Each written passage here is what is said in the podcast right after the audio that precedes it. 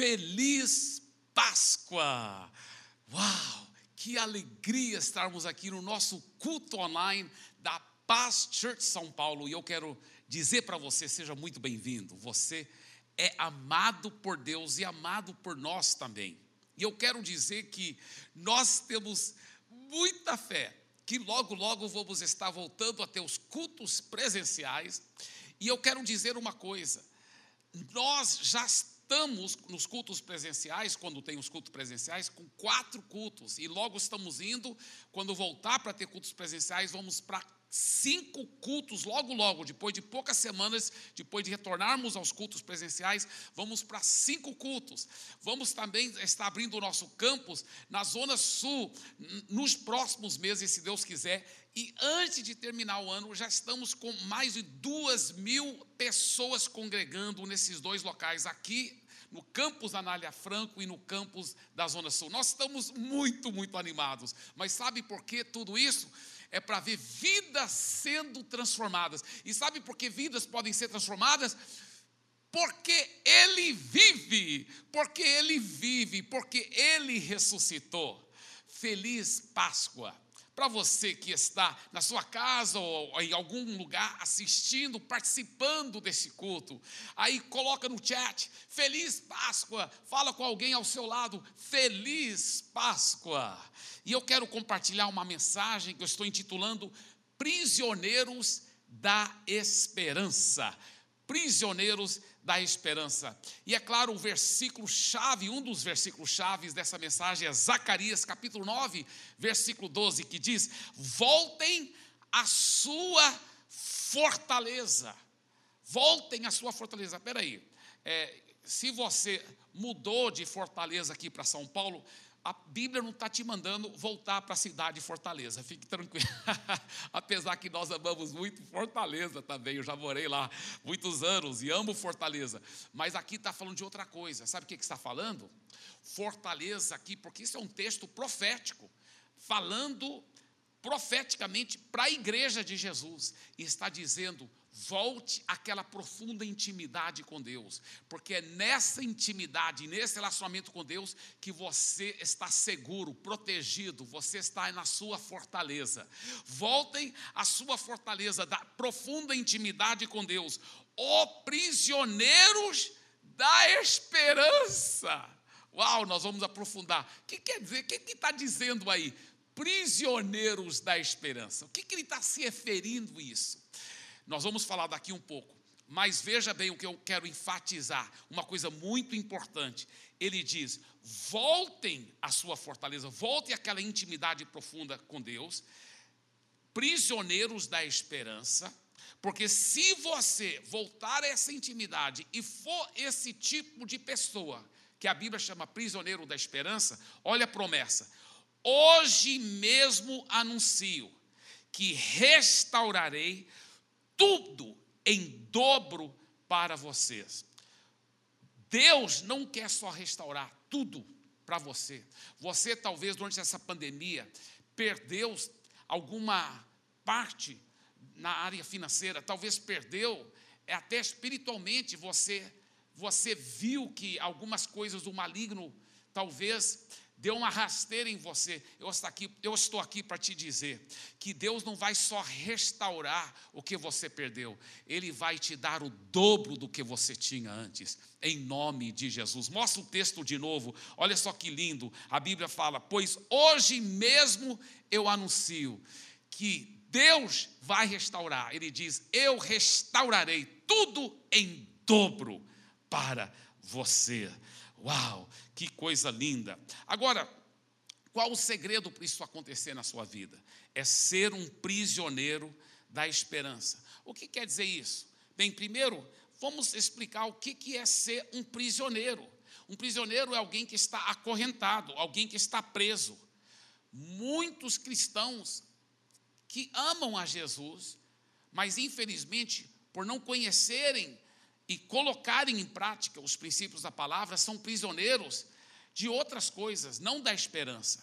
Tem gente que é prisioneiro de um complexo de inferioridade. Sempre ele pensa assim: não, nunca dá certo para mim. Parece que nunca dá certo. Eu nunca, eu nunca consigo prosperar. Nunca, ou talvez a outra pessoa fala, eu nunca consigo ter um casamento feliz. Eu nunca, talvez é um solteiro que diz, eu, eu quando eu penso que encontrei a pessoa certa para minha vida, é, não foi a pessoa certa, fui enganado. Ou talvez a pessoa diz, eu nunca dá certo, eu sou, parece que eu sou um prisioneiro para a péssima saúde. É, uma doença acaba e começa outra enfermidade, outra doença. Tem gente que é prisioneiro de complexo de inferioridade espiritual se sempre, sempre estão sentindo pequenos diante de Deus.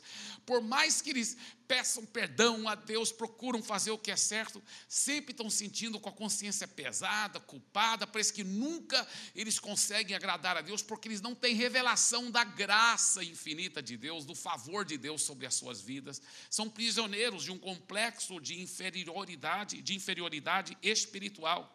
Tem outras pessoas que são têm complexo de desconfiança. Eles falam: olha, eu já fui traído por tantas pessoas, eu não posso confiar em mais ninguém. Até quando eu vou congregar numa igreja, eu já vi tanta coisa errada em igreja, que eu, eu nem sei se eu posso me afirmar em igreja nenhuma, porque eles têm um complexo de desconfiança, né? aquele famoso ditado, né? cachorro mordido de cobra tem medo até de linguiça. Né? Então, são prisioneiros da desconfiança. Tem outras pessoas que são prisioneiros de, da tristeza e da depressão. Quantas pessoas são prisioneiras da tristeza, da depressão? Parece que sempre tem uma nuvem negra sobre eles. Eles procuram ser felizes, mas sempre volta aquela tristeza inexplicável, porque são prisioneiros da tristeza, da depressão. Outras pessoas são prisioneiras do azar. Eles falam assim, pastor Eibe, nada dá certo para mim. Tem um azar que me persegue aonde eu vou. Outras pessoas são prisioneiras da maldição ou da incredulidade. Mas a Bíblia diz que se você já entregou a vida a Jesus, Deus quer que você seja um prisioneiro da esperança. O que quer dizer isso? Prisioneiro da esperança quer dizer ser acorrentado com a esperança. Agora, temos que entender primeiramente o que, que a Bíblia quer dizer quando ela fala de esperança. Porque, veja bem, deixa eu explicar. Quando nós aqui do mundo, aqui em português normal, natural, é, usado no dia a dia, a gente usa a palavra esperança, muitas vezes nós usamos como se fosse um desejo, que talvez alguma coisa aconteça no futuro, tipo assim, ah, eu tenho uma esperança um dia disso acontecer na minha vida. Então, é, a palavra esperança é usada em português no dia a dia como se fosse um desejo que possivelmente aconteça alguma coisa no futuro. Quando a Bíblia usa a palavra esperança, não é assim. Esperança bíblica é a certeza absoluta que vai acontecer uma coisa no futuro. Absoluta. Por exemplo, eu tenho esperança da segunda vinda de Jesus, a Bíblia diz. Eu tenho esperança que se eu já converti, um dia eu vou ter um corpo glorificado. Eu tenho esperança que eu vou ainda reencontrar com os meus familiares, né, o meu pai e minha mãe que já foram para a glória, eu tenho esperança de um dia revê-los. O que quer dizer então essa palavra esperança na Bíblia? Certeza absoluta, sem nenhuma sombra de dúvida, de que isso vai acontecer no futuro. Talvez você diz, então isso não é fé, pastor Eibe? Não. Fé é certeza que eu já tenho aquela realidade, mesmo que ela não se materializou, a fé é sempre presente ou, ou, ou, ou passado. A esperança sempre é futuro, é certeza de algo que vai acontecer. Muito bem. Agora, nós temos que entender que quando a Bíblia se refere à esperança, não está se referindo somente à esperança das coisas boas que vão acontecer na eternidade, quando for para o céu. Não, é a esperança, é a certeza de coisas boas que vão ainda acontecer no futuro aqui na terra, na, na sua vida aqui na terra. E nós vamos estar mostrando isso daqui um pouco, tá? Mas é, alguém poderia dizer, quer dizer que vocês cristãos Dizem que vocês são prisioneiros da esperança. É isso mesmo. Não tem jeito da gente escapar. Quando alguém entrega a vida para Jesus, pode ver, se ele converteu mesmo, ele sabe que sabe que sabe que as coisas vão melhorar. Se a família dele está despedaçada, ele tem uma, uma certeza que a família dele vai converter. Ele tem uma certeza que as coisas vão mudar para a vida dele. Ele tem uma certeza que vai mudar. Que aquele parente que, que, que é ateu vai converter. Ele tem aquela certeza. Por quê? Porque nós somos prisioneiros da esperança. É uma certeza de algo poderoso que vai acontecer no futuro. Essa esperança traz alegria, ela acaba com a depressão, ela traz um, um, uma vida livre da maldição e do azar, porque a pessoa tem certeza que ela tem certeza que ela tem certeza que as coisas vão melhorar para ela nesta vida e na vida por vir ter a vida eterna. O cristão verdadeiro tem essa esperança, ele é prisioneiro da esperança. E alguém poderia dizer: quer dizer que vocês que estão, é, vocês têm certeza, é? Vocês têm certeza? Sim, eu tenho certeza. Então vocês pensam que sempre vão vencer, mais cedo ou mais tarde. Não, nós não pensamos que nós sempre vamos vencer mais cedo ou mais tarde. Nós temos certeza que nós sempre vamos vencer mais cedo ou mais tarde, porque é a palavra de Deus que diz: maior é aquele que está em nós do que aquele que está no mundo. Não é por causa de nós que nós vamos vencer, mas é por causa dele é porque Ele que nos promete, e porque Ele diz: vocês são prisioneiros da esperança, e eu vou te dar o dobro de tudo que você perdeu. Uau, que coisa forte. Então, aonde você estiver na sua casa, diga em voz alta: Eu sou um prisioneiro da esperança. Uau, que lindo. Agora, nós somos prisioneiros sim da esperança, mas por quê? Por quê? Por quê? Por que, que a, a Bíblia garante isso, que nós somos prisioneiros da esperança? Em primeiro lugar, porque Cristo mora em nós. Quando você entregou a vida para Jesus, e, e, quero abrir um parênteses, se você ainda não entregou a vida para Jesus, tudo que eu vou falar aqui aplica, vai aplicar para você logo que você entregar a vida para Jesus, tá? Com todo carinho. Se você ainda não entregou a vida para Jesus, isso não aplica para você ainda. Por isso que eu quero te encorajar. Não deixe o dia de hoje passar sem você entregar a sua vida para Jesus. Porque uma vez que você entrega a vida para Jesus, essas realidades aplicam para você. Então nós somos prisioneiros da esperança. Por quê? Olha, mostra de novo, por favor. Porque Cristo mora em nós. Cristo mora em nós. Quando você entregou a vida a Jesus, Jesus veio morar dentro de você. Isso que a Bíblia promete. Isso é algo sobrenatural, é algo que a ciência não explica. Como que Jesus pode morar dentro de nós? Nós nem entendemos isso, mas a palavra de Deus fala e ela não mente. Olha o que diz Colossenses capítulo 1, versículo 27. E o segredo é este: Cristo está em vocês. Uau! o que lhes dá a firme esperança. Olha, porque Jesus está dentro de nós, nós temos essa firme esperança de que vocês tomarão parte na glória de Deus. Agora, quando ele fala, vocês tomarão no futuro parte da glória de Deus, ele não está falando somente ir para o céu. Claro que isso é o mais importante, ter a vida eterna, ir para o céu. A Bíblia mostra que há dois caminhos: um é largo e conduz à perdição. E, infelizmente, muitos vão por ela. Muitos vão ter uma eternidade separado de Deus no sofrimento. Então, graças a Deus que quando nós entregamos a vida para Jesus, nós temos essa firme esperança que nós vamos tomar parte sim da glória de Deus lá no céu. Mas essa glória de Deus não é somente lá no céu. Em 2 Coríntios 3,18, por exemplo, o apóstolo Paulo diz assim: que nós, o contemplando Jesus aqui na terra, contemplando na intimidade com Ele, somos transformados aqui na terra, de glória em glória, como na Sua imagem. Então, essa glória de Deus não é só lá no céu, é nesta terra que nós começamos a participar de glória em glória, é o que a Bíblia fala, que coisa poderosa. Olha esse outro versículo, 1 Pedro capítulo 1, versículo 3. Olha só que coisa linda. 1 Pedro capítulo 1, versículo 3. Louvemos ao Deus e Pai de nosso Senhor Jesus Cristo, por causa da sua grande misericórdia, ele nos deu uma nova vida pela ressurreição de Jesus Cristo. Olha só, nós estamos celebrando hoje domingo da Páscoa, domingo da ressurreição. E ele diz: Ele nos deu uma nova vida, nós nascemos de novo, nós entregamos a vida para Jesus por causa da ressurreição de Jesus Cristo. Por isso, o nosso coração está cheio de uma esperança viva. Uau! É por causa da ressurreição, é por causa da Páscoa que nós temos essa esperança viva, essa certeza que as coisas vão melhorar aqui na terra e que nós vamos para o céu também. Melhorar, quando eu digo, não é melhorar no sentido superficial, estou falando no sentido profundo de ganhar vidas, de ver sua família sendo transformada por Jesus, de ser, ver a sua própria vida santificada em Cristo. Com certeza, essa esperança viva é por causa da ressurreição de Jesus.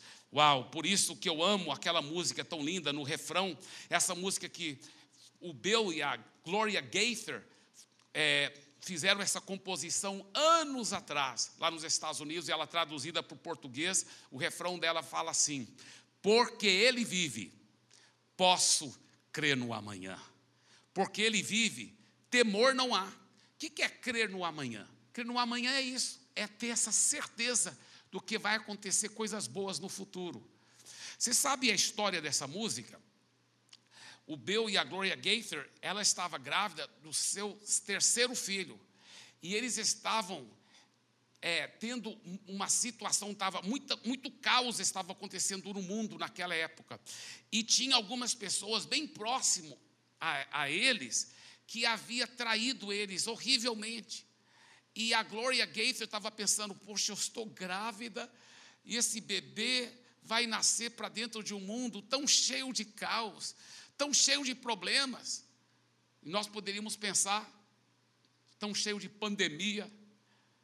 E ela, Senhor, que horror, meu bebê vai nascer num momento tão difícil. Mas aí o Espírito Santo veio.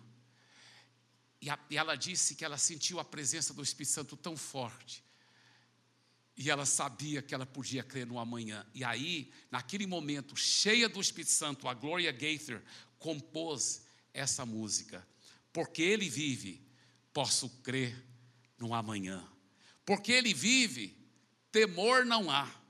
Mas eu bem sei, eu sei que a minha vida está nas mãos do meu Jesus que vivo está, porque ele ressuscitou. Aleluia. Outra razão porque nós somos prisioneiros da esperança é porque Deus tem infinita misericórdia. Olha o que diz a Bíblia em Lamentações, capítulo 3, versículos 21 a 23. Quero trazer à memória o que pode me dar esperança.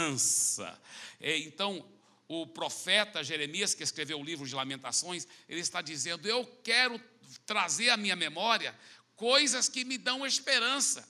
E aí ele fala: o que, que me dá esperança? As misericórdias do Senhor são a causa de não sermos consumidos, porque as suas misericórdias não têm fim, elas são infinitas, renovam-se cada manhã. Eu posso ter pisado na bola feio ontem, mas amanhã de manhã as misericórdias do Senhor já estão se renovando na minha vida. Grande é a tua fidelidade. Olha só esse outro trecho, Salmo 23, versículo 6. Bondade e misericórdia certamente me seguirão todos os dias da minha vida. Isso aí foi escrito originalmente na Bíblia Sagrada pelo rei Davi. Talvez até antes dele ser rei, quando ele ainda era um pastor de ovelhas. Ele compôs isso inspirado pelo Espírito Santo de Deus. E ele usou uma palavra muito interessante para aquela palavra seguirão. Bondade e misericórdia certamente me seguirão. Sabe qual a palavra que ele usou no hebraico? Ele usou a palavra hadaf. Olha só a definição dessa palavra hadaf no hebraico. Ela quer dizer estar atrás, seguir, perseguir, perseguir, correr atrás de, pôr em fuga, seguir no encalço de acompanhar, molestar figurativamente, quer dizer, na realidade essa palavra era muito usada no hebraico para e traduzida perseguir, para perseguir. Olha que o, o Davi está dizendo, inspirado pelo Espírito Santo. certamente bondade e misericórdia vão me perseguir todos os dias da minha vida. Imagina ser perseguido por bondade e misericórdia. Eu vou fazer um pequeno teatro aqui, eu vou chamar, minha, chamar minha querida esposa, porque aí nós não temos que usar máscara, né? Vem aqui, meu amor. Olha só que linda, né? Ela é linda demais. Agora, então, a minha esposa vai representar eu, ela vai representar você, tá? Você que está assistindo em casa, tá certo? A minha esposa vai representar você. E eu represento a bondade e a misericórdia de Deus. A bondade e a misericórdia de Deus. A Bíblia fala bondade e misericórdia certamente me seguirão. Primeiro vamos só, eu vou só seguindo. Olha, aonde ela vai, a bondade e misericórdia vai seguindo. A bondade e misericórdia vai seguindo. Só que no hebraico essa palavra é mais profunda do que só seguir. Bondade e misericórdia me perseguirão. Até se eu quiser me livrar deles, não, eles vão me molestar. Eles não vão largar do meu pé. Então, agora tenta, tenta se livrar de mim, amor. Tenta,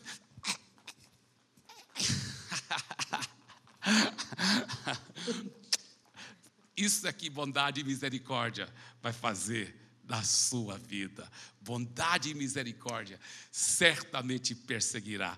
Obrigado, meu amor, te amo. Aleluia. Que coisa linda, linda, linda. É isso que Deus quer fazer na sua vida. Por isso, que você é um prisioneiro da esperança, porque a bondade e misericórdia do Senhor vão te perseguir todos os dias da sua vida. Quando você entrega a vida para Jesus, bondade e misericórdia vão te perseguir todos os dias da sua vida. Deixa eu falar uma coisa muito importante para você. Não aceite, viu, querido? Viu, querida? Não aceite as mentiras do maligno, que dizem que as coisas não vão melhorar para você.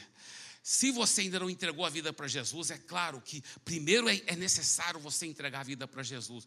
Mas uma vez que você entregou a vida para Jesus, você pode ter uma fé audaciosa e começar a dizer, juntamente com o salmista Davi: certamente bondade e misericórdia vão me perseguir todos os dias da minha vida. Eu sou um prisioneiro da esperança e Deus vai me dar em dobro aqui nesta vida tudo que eu perdi.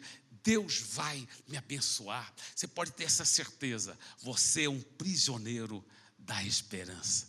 Uau, que coisa maravilhosa. Agora, outra razão por que você é um prisioneiro da esperança, porque um futuro maravilhoso é garantido para nós.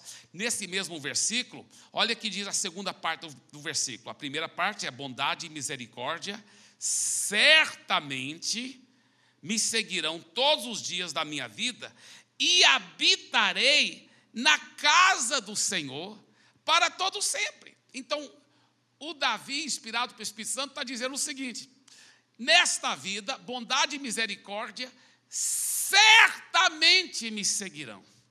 Sabe o que quer dizer essa palavra certamente? Se você for fazer uma pesquisa profunda no hebraico dessa palavra certamente, sabe o que essa palavra certamente quer dizer no hebraico? Ela quer dizer certamente. Ela quer dizer certamente. Ela quer dizer certamente. É isso mesmo. Bondade e misericórdia certamente me seguirão todos os dias da minha vida e que mais? Habitarei na casa do Senhor. Quer dizer, nesta vida, aqui na terra, bondade e misericórdia vão me seguir, me perseguir. E depois eu vou habitar para todo sempre no céu com o Senhor. Que promessa linda, que promessa linda. Agora, tem algumas pessoas que falam assim, tá vendo, pastor Eibe? É, habitarei na casa do Senhor para todo sempre. A nossa esperança é só para a gente ir para o céu é só para quando Jesus voltar, ou a gente morrer e ir para o céu. Nessa vida, não. Nessa vida, nós não podemos ter esperança de que Deus vai nos dar muitas bênçãos. Né? Agora, eu, eu entendo, deixa eu falar uma coisa aqui para vocês, preste atenção.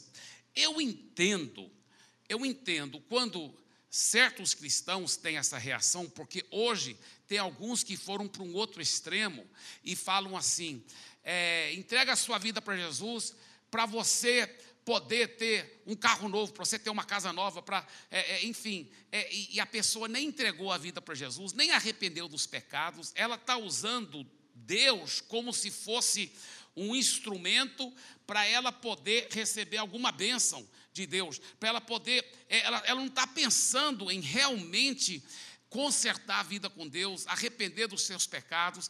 Então, alguns cristãos, em reação a esses que foram para extremo materialista, eles foram para o outro extremo e, e, e dizem assim: não, se você quer entregar a vida a Jesus, seguir Jesus, nessa vida, sabe, você não pode esperar nenhuma bênção só quando você for para o céu, mas eles já foram para o outro extremo. Então, não seja um fariseu, irmão. Não seja um fariseu religioso que para parecer espiritual, você quer dizer que Deus não quer abençoar as pessoas nessa vida, não. É claro que essa não é a razão principal que a gente entrega a vida para Jesus. Nós entregamos a vida para Jesus porque Ele é o caminho, a verdade e a vida. Nós queremos o perdão dos pecados, a vida eterna lá no céu. Mas Ele também quer nos abençoar nessa vida. Olha o que diz este trecho em Marcos capítulo 10, versículos 29 a 30. Jesus respondeu: Em verdade lhes digo que não há ninguém que tenha deixado casa casa, irmãos, irmãs, mãe, pai, filhos ou campos, por minha causa e por causa do Evangelho, que não receba já no presente. Deus fez questão de colocar essas palavras já no presente, cem vezes mais. Irmãos, irmãs, mães, filhos e campos, e casas, casas, irmãos, irmãs, mães, filhos e campos, cem vezes mais, já no presente, com perseguições. Você vai ser perseguido.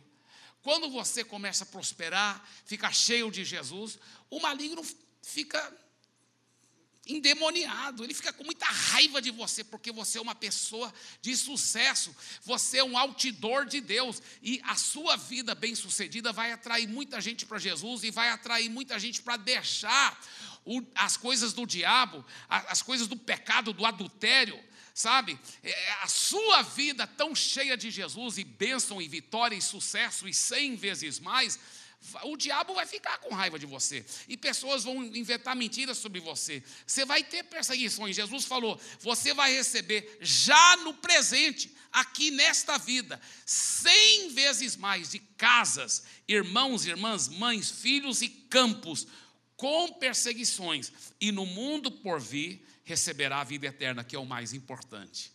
No mundo por vir receberá a vida eterna. Muito bem. Outra coisa que eu quero enfatizar, a esperança, ela prepara o caminho do milagre. Isso aqui é muito forte.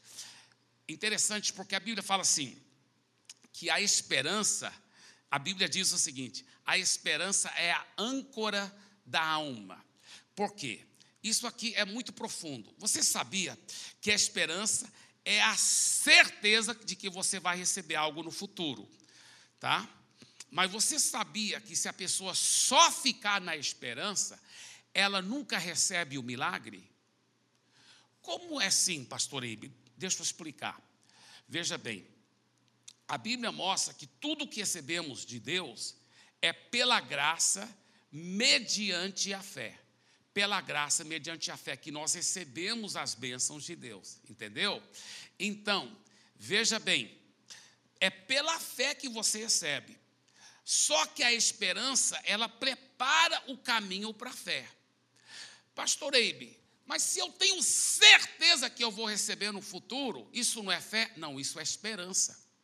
A fé é a certeza certeza que aquilo já aconteceu, é uma convicção interior, mesmo você não vendo. A Bíblia fala que a fé é convicção de fatos, já é um fato, mas que você não vê ainda.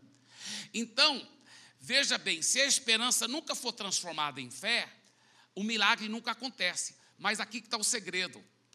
Para você ter fé, quase sempre você tem que ter esperança primeiro. Então a pessoa é assim, olha, olha como funciona. Isso aqui é muito profundo, gente. É muito profundo.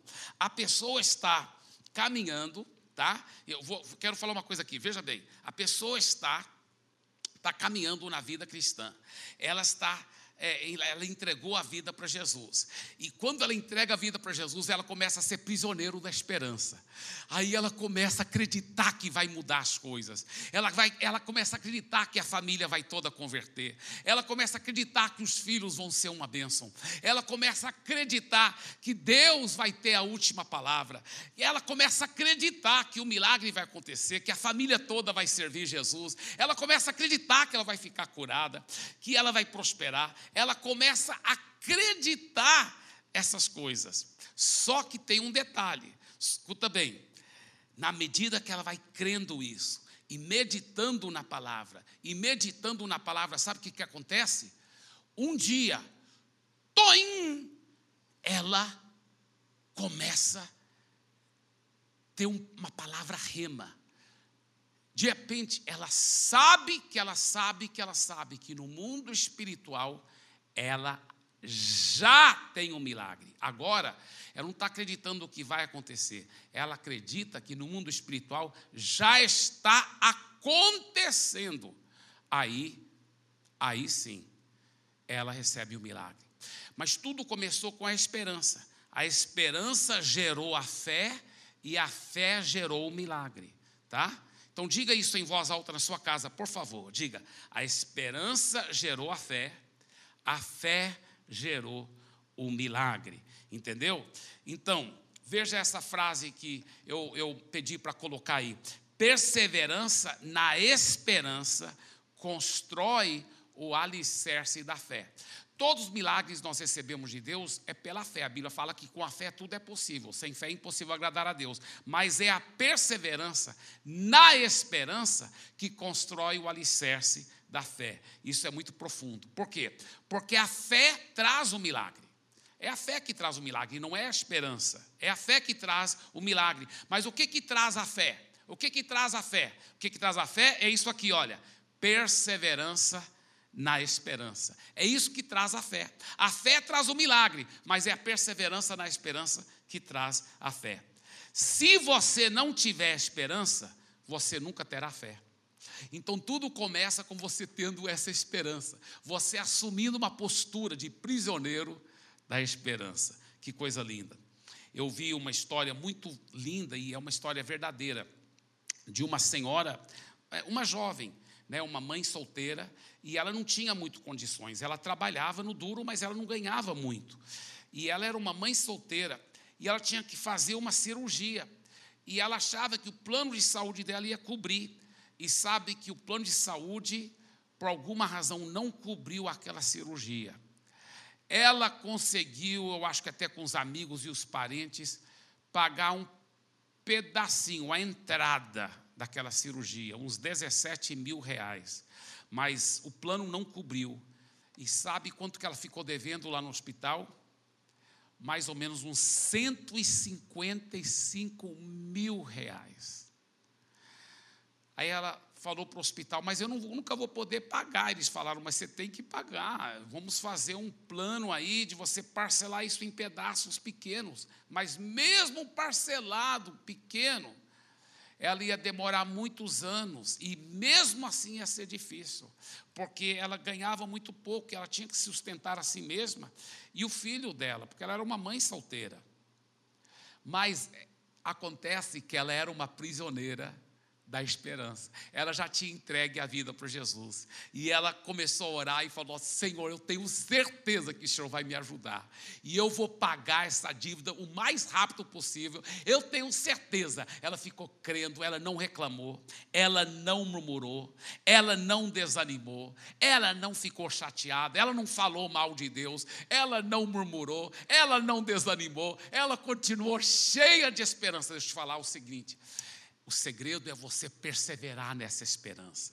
Você fica com essa esperança, porque ela vai transformar-se em fé e o seu milagre vai vir. Então não jogue fora a sua esperança, ela é a âncora da sua alma. Fique perseverando na esperança, porque isso vai gerar fé, e a fé abre a porta para o milagre. Sabe o que aconteceu com essa querida senhora, essa jovem, essa mãe solteira? Ela ficou crendo, crendo, crendo, Naquele ano ainda, quando chegou perto do Natal, ela recebeu um comunicado do hospital. E o hospital disse: Olha, todos os anos, perto da época de Natal, a gente escolhe alguns clientes para a gente fazer um favor muito especial. E você foi escolhida para a gente realmente não te cobrar mais nada. Então, nós estamos dando esse presente para vocês, esses 155 mil reais que você está devendo no hospital, está tudo kit, você não está devendo nada mais, o hospital está perdoando tudo isso. Mas, não somente isso, os 17 mil que você já deu para a cirurgia, está tudo sendo devolvido também para você. Isso é uma história verdadeira. Isso realmente aconteceu. Sabe por quê? Porque ela era uma prisioneira da esperança. Eu quero te encorajar, por causa da ressurreição de Jesus, por causa da Páscoa. Tome posse. Não é porque eu e você somos alguma coisa de nós mesmos. Não, é porque Ele é tudo. É porque Ele vive, eu posso crer no amanhã. É porque Ele vive, eu posso crer no amanhã. Você tem que entender: o seu emprego não é a sua fonte. O seu emprego é somente um dos canais. A sua fonte é Deus. Sabe, até Pedro, uma vez, quando ele foi pagar os impostos, ele falou para Jesus: E aí, o que, que eu faço? Jesus falou: Olha, vai pescar, Pedro. E o primeiro peixe que você pegar, ele vai ter o dinheiro, as moedas é, valiosas dentro da boca dele e paga o seu imposto e paga o meu também. Uau! Uau! Eu acho que já tem alguns que estão assistindo agora e falando: amanhã eu acho que eu vou pescar. Seja cheio de esperança, o seu milagre poderá vir das formas mais inesperadas. Mas eu quero te dizer uma coisa: ele virá, e ele virá em dobro, prisioneiro da esperança. Glória a Deus, glória a Deus. Seja um prisioneiro da esperança. Poucos dias é, acontece o seguinte: é, você, em poucos dias, eu já vejo o seu milagre acontecendo, se você não jogar fora a sua esperança, porque é a sua esperança que prepara o caminho para a fé, e a fé gera o um milagre. Então não jogue fora a sua esperança. Talvez você esteja dizendo: Ah, pastor Ibe, só que esse tipo de milagre nunca acontece comigo, nunca vai acontecer. Eu nunca tenho esse tipo de coisa. Eu tenho muito azar na vida. Com muito carinho que eu quero te dizer. Você está certo. Enquanto você tiver essa atitude, essas bênçãos não vão acontecer para com você. Não aceite essas mentiras. São elas que acabam com a esperança na sua vida e destroem a sua fé. Deixa eu falar uma coisa, eu vou repetir isso. Nunca aceite esse tipo de atitude que diz, essas coisas não acontecem comigo. Não, porque isso que acaba com esperança na sua vida, destrói a sua fé, e aí o milagre realmente não vai acontecer. O milagre vai acontecer, o dobro virá, se você não perder a sua esperança, se você perseverar na sua esperança num Deus que promete, que lhe dá cem vezes mais aqui no, na presente vida. Gente, isso, a Bíblia, não, Jesus não falou isso só para é, fazer um efeito verbal. Jesus falou aquilo porque está sério. Gente, está aqui escrito na Bíblia, ele vai te dar cem vezes mais nesta vida cem vezes mais. É a Bíblia que diz isso. E a vida eterna por vir. É importante você apropriar a realidade de ser um prisioneiro da esperança. Muitos estão limitando a Deus pela falta de esperança. Uau! Quantas pessoas têm limitado a Deus pela falta de esperança nele? Lamentações capítulo 3, ele diz: A minha porção é o Senhor, diz a minha alma, portanto esperarei nele. Quando você espera nele, você desata as mãos dos céus, as mãos de Deus, para poder derramar bênção sobre você. O Senhor é bom para os que esperam nele. Então, se você tiver essa esperança, aí sim, o Senhor é bom para os que esperam nele, para aqueles que o buscam. Terceiro e último lugar, a esperança verdadeira é para quem conhece as últimas notícias. Lá em Lucas capítulo 24, versículo 13, a Bíblia fala que os tinha dois discípulos depois que Jesus foi crucificado e chegou o dia de domingo e eles estavam caminhando para uma cidadezinha que fica perto de Jerusalém, que se chama Emaús. Emaús fica mais ou menos uns 10 quilômetros de Jerusalém e todo mundo caminhava a pé naquela época. Muita gente, pelo menos, caminhava, né, viajava a pé. Eles estavam caminhando aqueles 10 quilômetros e os dois estavam conversando e falando: Poxa, mas Jesus era um grande grande Messias, é um grande profeta. A gente achava que ele era o Messias, né? Que ele nos ia libertar da Roma, mas os romanos crucificaram ele. Mas mesmo assim, ele foi um grande profeta. Ele foi um dos maiores é, profetas que já caminhou aqui em Israel, com certeza. Mas como os fariseus tinham inveja dele, né? como os romanos foram cruéis e crucificaram. Eles conversando lá, enquanto estavam conversando, um outro homem veio caminhando ao lado deles. Tinha muitos viajantes naquela época, né? caminhando na mesma estrada, e aquilo era natural. Um outro veio caminhando ao lado deles.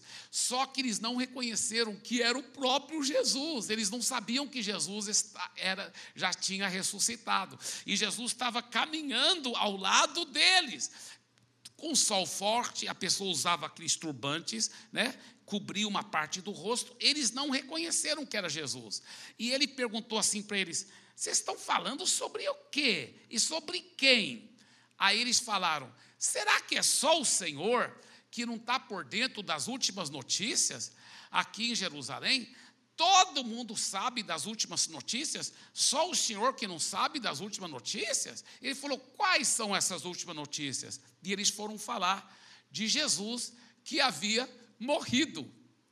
A realidade é que eles que não sabiam das últimas notícias. As últimas notícias não era que Jesus tinha morrido. As últimas notícias é que Jesus teria, tinha ressuscitado. as últimas notícias é que Jesus tinha ressuscitado. Eu lhe pergunto, quais são as últimas notícias que você pensa que você ouviu? Ah, o número de mortes está aumentando. O Covid está piorando, tem variantes diferentes.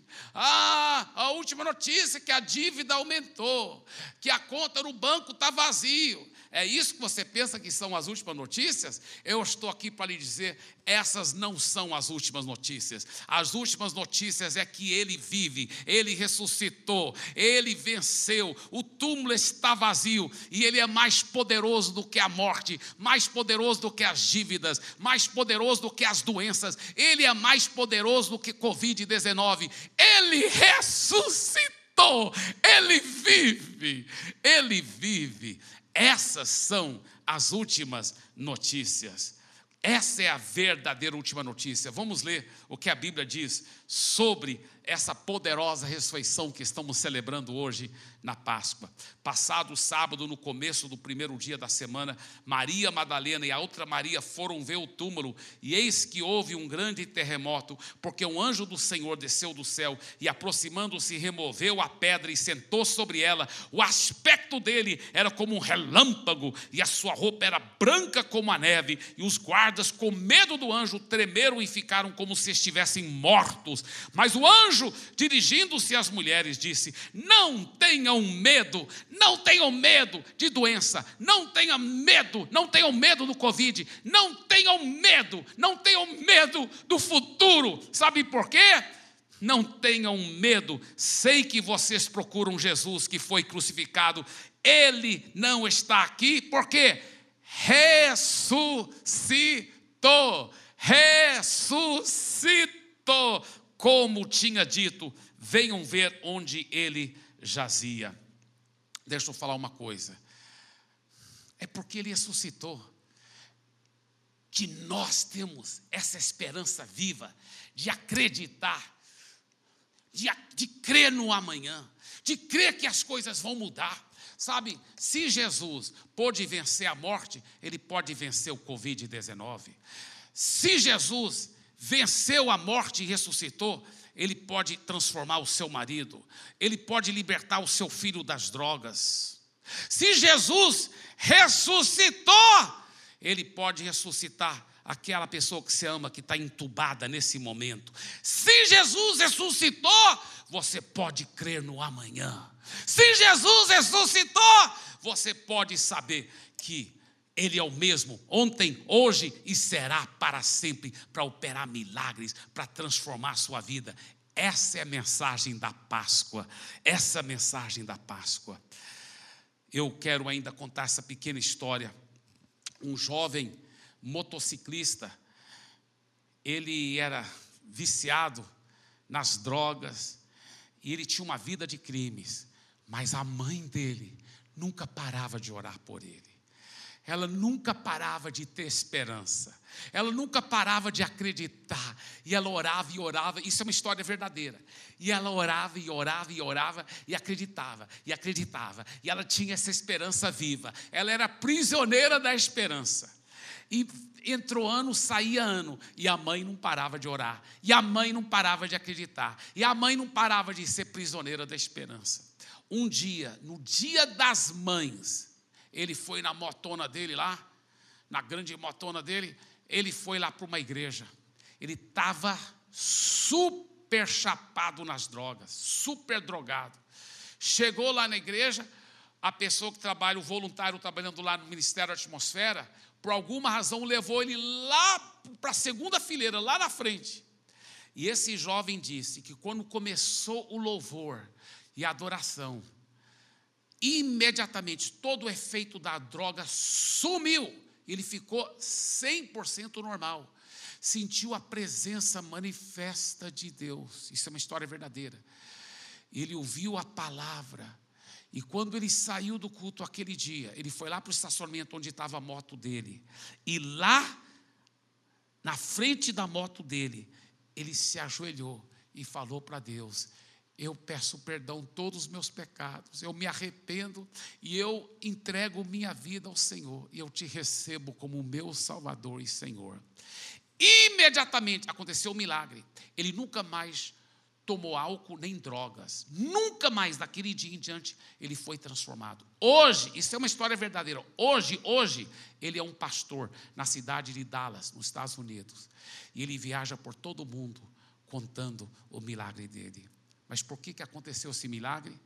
Porque a mãe dele, porque a mãe dele era prisioneira da esperança.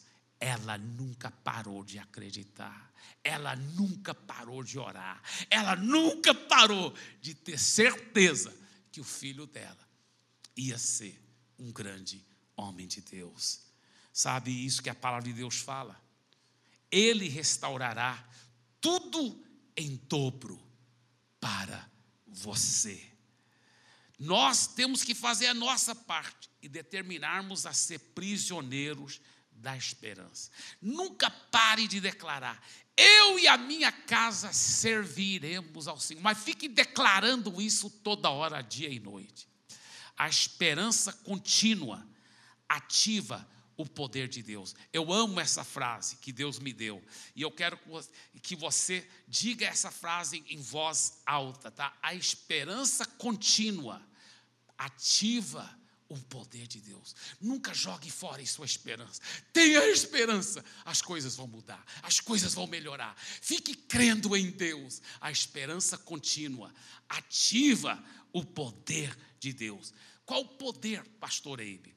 O apóstolo Paulo fala sobre esse poder em Romanos 1,16. Ele diz: Eu não me envergonho do Evangelho, porque esse Evangelho é o poder poder de Deus. Esse evangelho, que evangelho? O evangelho que Jesus morreu pelos nossos pecados, levou o castigo que nós merecemos. O evangelho que ele não somente morreu, mas que ele ressuscitou, vencendo a morte, vencendo o mal, vencendo as drogas, vencendo o vício, vencendo o diabo, vencendo todos os males, vencendo a própria morte, vencendo o inferno e vencendo o diabo. Jesus ressuscitou.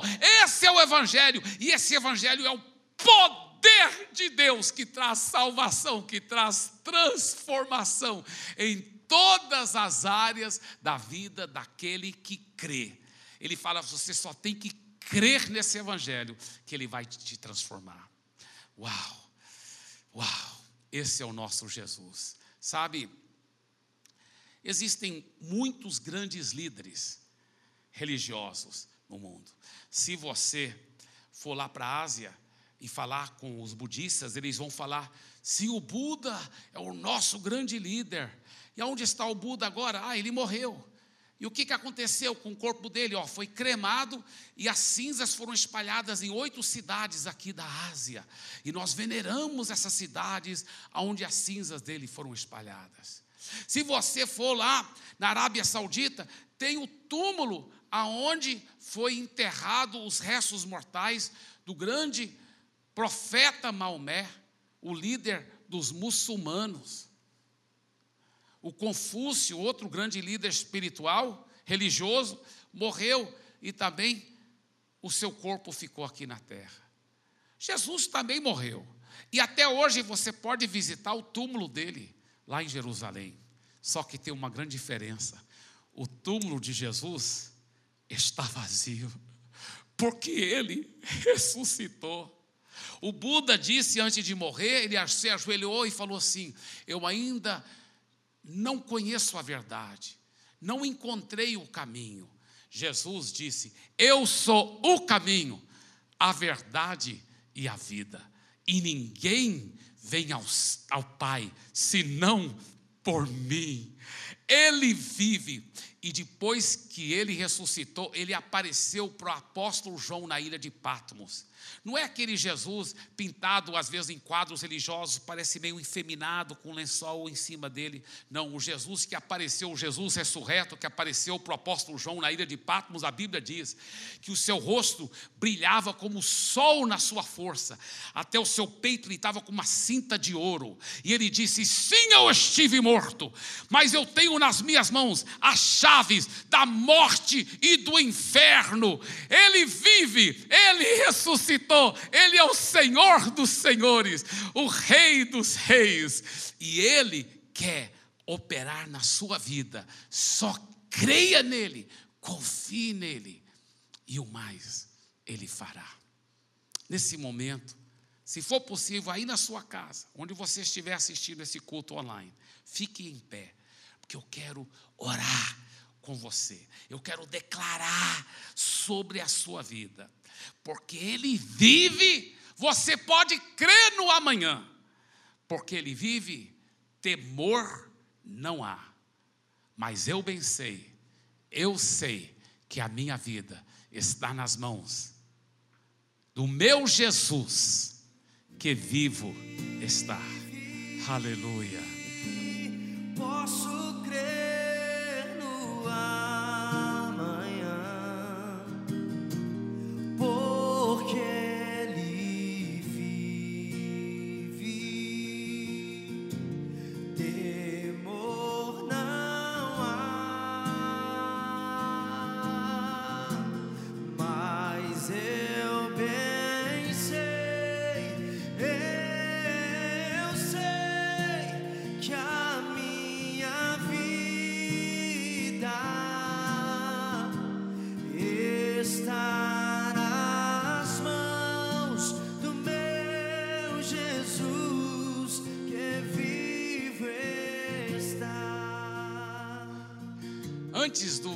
cantar de novo essa música, eu quero fazer uma oração sobre a sua vida.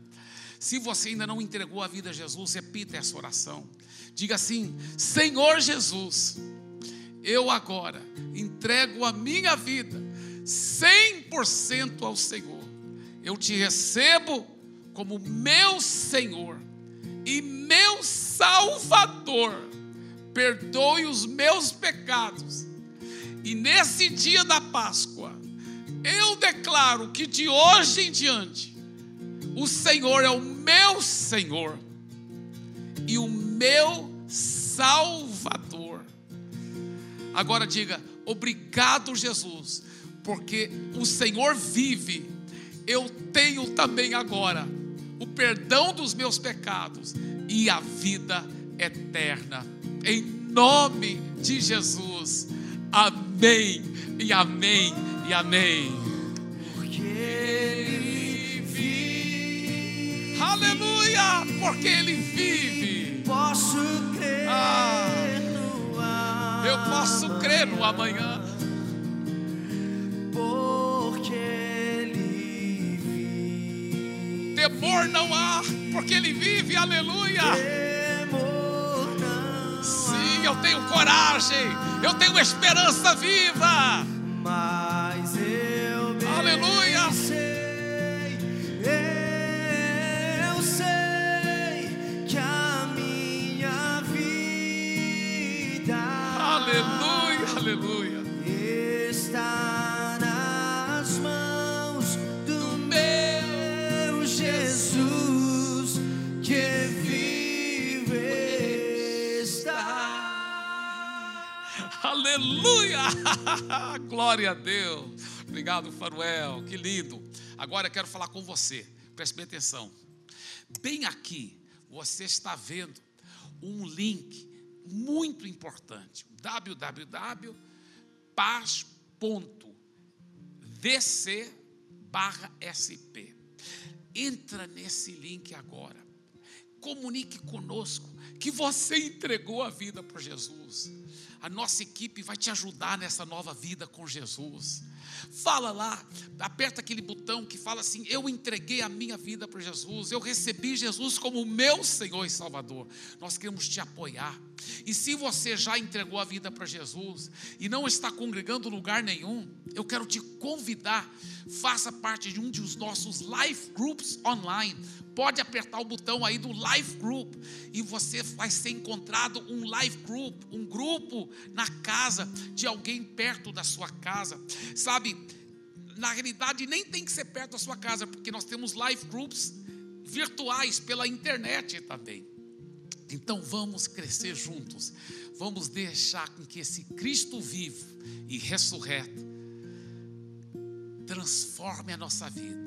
É só não esquecer, porque Ele vive, você é um prisioneiro da esperança, e Ele restaurará em dobro tudo na sua vida. Sabe por quê? Isso é só o começo.